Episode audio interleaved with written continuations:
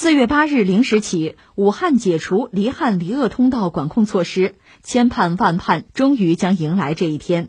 不过，武汉市委政法委副书记、武汉市疫情防控指挥部社区防控组相关负责人罗平四月五号在接受采访时表示，武汉城门打开，并不意味着所有的警报解除，也并不意味着疫情防控措施的放松。状况在好转，不少人警惕性有所下降，甚至出门不戴口罩。然而，这些行为在武汉大学中南医院呼吸与危重症医学科首席专家杨炯教授看来，还是有点危险的。四月八日解封后，人口流动更大，更要谨慎。杨教授说。少聚集、戴口罩还是非常必要的。少参加聚会，即使是要买东西、上班，也要遵守目前的防控措施和规定。不排除新冠肺炎会像流感一样长期存在的可能，因此我们应该把它当流感来预防。起码这几个月应该是这样，小心一点为好。杨炯教授提醒大家，疫情防控仍不能太大意，但也不能因为太紧张、恐慌而给生活带来麻烦，得把心态调试好。再有几个小时，武汉解封。其实坦率说，聊这个话题我也犹豫了一下，因为毕竟不是我们节目通常的风格。通常的风格是什么呢？这事发生了啊，我们关注一下啊。现在这事还没有发生，其实我们更多的是期待，也不简单的仅仅是期待，它是一种很复杂的情感嘛。其实我们知道，这次武汉解封，并不是说一场球踢完了，我们赢了，我们去狂欢吧。或者一场战役结束，这个战役我们胜利了，我们举杯吧，还不是这个概念。嗯，在之前我刚刚给几个朋友，也武汉的朋友吧，发这个微信，几个朋友其实无一例外的都比较淡定，甚至比较凝重。有一个朋友就给我回，就说什么呢？说武汉只会逐步的放开。那显然，所谓解封，并不意味着一切马上切换到之前的那个场景，这是一个过程，需要一段时间。而且我们看到，不管是这个官员也好，还是一些专家学者也好，都在对武汉的朋友也好，对国内其他地方的朋友也好，提出一些提醒啊、建议啊，甚至警告，要小心。这个当然都对啊，都理解啊。但是不管怎么说，武汉解封这个事情本身，虽然它还没有发生，在几个小时之后吧，还是让我有一种很特殊的感觉。那真的是一种期待。我打算熬个夜看一看啊，或者说陪。一些朋友一块儿见证一下这个时刻，经历一下。其实我们的节目，我查了一下蜻蜓的数据，哈，确实也有不少武汉的、湖北的朋友吧。所以想来想去，还是聊两句。聊什么呢？我觉得最先要说的肯定是“感谢”两个字。我知道武汉的朋友、湖北的朋友太不容易了。如果一定要打个比方的话，如果这真是战斗啊、战争的话，湖北啊、武汉那肯定是最前沿、最前线。是，呃，整个中国都宅在家里，我们也都戴着口罩，但是大家的心境肯定是完全不同的呀。就我们大多数人宅在家里，虽然说也是应对疫情，也是响应国家政府的号召，没有问题，我们有觉悟。但另一方面，它确实也还是带有休闲的成分、放松的心态。可我们也知道，武汉、湖北那个地方，大家宅在家里其实是战战兢兢，因为随时面对的是病毒啊，面对死神的威胁啊，这是明摆着的事情。更何况那么大的一座城市，千万级人口的大都市啊，包括湖北，湖北可能有五千九百万人，意大利不过六千一百万人嘛。你说整个把它封起来，整个按了暂停键，大家的生活要继续。我就想，在整个这个过程啊，封城的这个过程之中，你说谁家的电闸如果掉下来，谁家的水管要是崩了，网线要是不通了，怎么办？所以，所谓封城，说起来两个字很容易，真正做起来，落实到每个人的生活，每个市民的生活，落实到维持这个生活、维持这个城市基本运转的相关的职能部门，那真的是天大的事情，非常不容易。所以，我觉得冲着这个不容易。大家吧，所有的听众真应该好好的感谢武汉的朋友，慰问一下啊！而且我觉得我们必须要看到湖北啊、武汉的朋友为整个中国做出的贡献和牺牲，为整个世界做出的贡献和牺牲，这个应该是载入史册的，应该是被我们永远的牢记的。到明天我们这个节目再聊的时候，如果还聊武汉解封吧，那估计就是另一番心情了哈。但现在我特别想说的是。呃，要对得起武汉人、湖北人做出的牺牲和奉献，那就是我们大家所有的人吧，一个是做好自己的工作，一个是还是要严格的执行相关部门给我们的这个建议和要求吧。防疫抗疫啊，这个战争并没有结束，它是不同的阶段。那你说什么时候结束？我个人并不知道。如果一定要拿一个时间节点，我觉得还是可以拿疫苗或者拿特效药，它明确的问世和投入市场吧，作为一个节点，那恐怕十二到十八个月呢。之前我们也打过比方，就是考武汉、考湖北、考中国的这个考题，这个考卷现在用来考世界了。之前我恰恰也讲过，就是我理解这次疫情确实是考试啊，考我们这个国家各行各业每一个人。每个地方的人现在考了湖北，考了武汉，接下来这个考卷可能还有升级版，还有不同的地域版，考所有的人。湖北啊，武汉通过了考试，现在他们解封，解封并不是说马上马放南山，马上举城狂欢，不是的，他们还有很多事情要做，他们甚至在相当长的时间还会小题大做，还会枕戈待旦，甚至战战兢兢。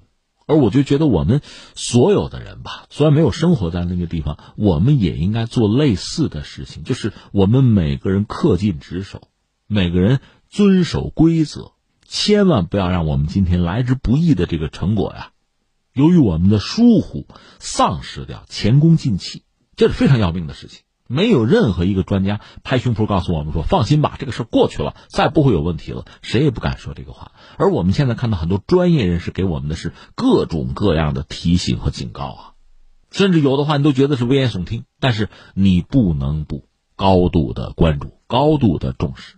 所以我觉得做好我们自己的事情，严格要求好我们自己，才对得起武汉啊、湖北的朋友做出的努力和牺牲。这是一个啊，另一个呢，戊戌会言，这次这个疫情爆发以来吧，应该说重创了很多地方的经济，首推显然是湖北和武汉。如果说全国的复产复工啊，已经形成一个呃大的潮流吧，那么湖北和武汉，恐怕是这个潮流之中排位相对靠后的地方。这个我们当然可以理解。那么武汉的经济怎么办？武汉人的生活怎么办？我是觉得这类的问题，不应该简单的只由武汉人去回答，或者湖北人来回答，他应该由整个中国来回答。在疫情很严重的时候，一方有难八方支援，中国可以调集那么多的医疗队，几万人汇聚武汉去帮忙，我们还可以做到一省帮一市。那么到了恢复经济、复产复工的阶段，我倒是看到网上有一句话，有网友很有才，说了一句话，这话带有互联网的特别浓厚的这种直白通俗的色彩，说没有为武汉拼过命，可以为武汉拼一单，就买东西嘛，买武汉的东西，买湖北的特产嘛。我觉得这话很朴实、很简单，但它其实饱含了感情，这是我们大家都可以做的呀，尽我所能，爱我挚爱。而且我还想很坦率的讲啊，经历了这种大的，其实就是灾难啊，包括生命受到威胁，整个这个过程呢，可能让很多人的心里多多少少的会受创，心理受创呢，你看不见摸不着，但是它同样需要我们关注和呵护，尤其是武汉和湖北的朋友。另外呢，还有很多曾经援助过武汉、湖北啊那儿的这个医疗队员，我们看到很多地方啊。包括我们河北啊，对归来的医疗队员往往是最高礼遇，这个我觉得非常必要，或者说极为必须。但这个显然还不够，我觉得还有两件事情要做。一个呢，以此为一个契机吧，把医患关系向一个更好的方向去推动，这个对医生啊、对护士来讲是很重要的。再一个呢，就是心理的关怀和疏导，这个很重要。那翻回来，对于这个武汉、湖北的朋友啊，在这么漫长的封城之后啊。既然逐渐的解封，我们和他们可能会有更多的交流交往的机会。那我想，这种相互的尊重也好，理解也好啊，可能比平时任何时候都显得重要。昨天我在节目里聊到了那个杨安泽，他是在美国嘛，想竞选美国总统来的那位，他就讲，作为一个亚裔，他感到羞耻。这是他，我认为他连亚裔都代表不了。我认为他的话很真实的反映了美国实际上不同的族群啊。种族之间的关系，那并不是一个让我们羡慕的关系啊。但是翻回来就说，我们这个社会上，我们国内有没有什么地域歧视啊？有没有地图炮啊？有啊。我们可不可以做得更好啊？从现在开始行不行啊？那这是我个人的一个想法和呼吁啊。另外，如果再说的话，武汉这次解封，我说了，并不意味着过去的已经过去了，我们迎来一个新的开始。其实还不好这么讲。但是这个事情本身还是让我感受到了一种震撼。其实内心隐隐的是有一种自信的，就是属于我们这个国家、这个民族的特有的这种历史的呀、精神的东西带给我们的自信。我倒不是想跟你讲愚公移山啊、精卫填海，我们不讲这个，我们就说口罩。你不觉得很有意思吗？就是，呃，我们嗯，包括亚洲人嘛，戴口罩，这这段时间我们的常态啊。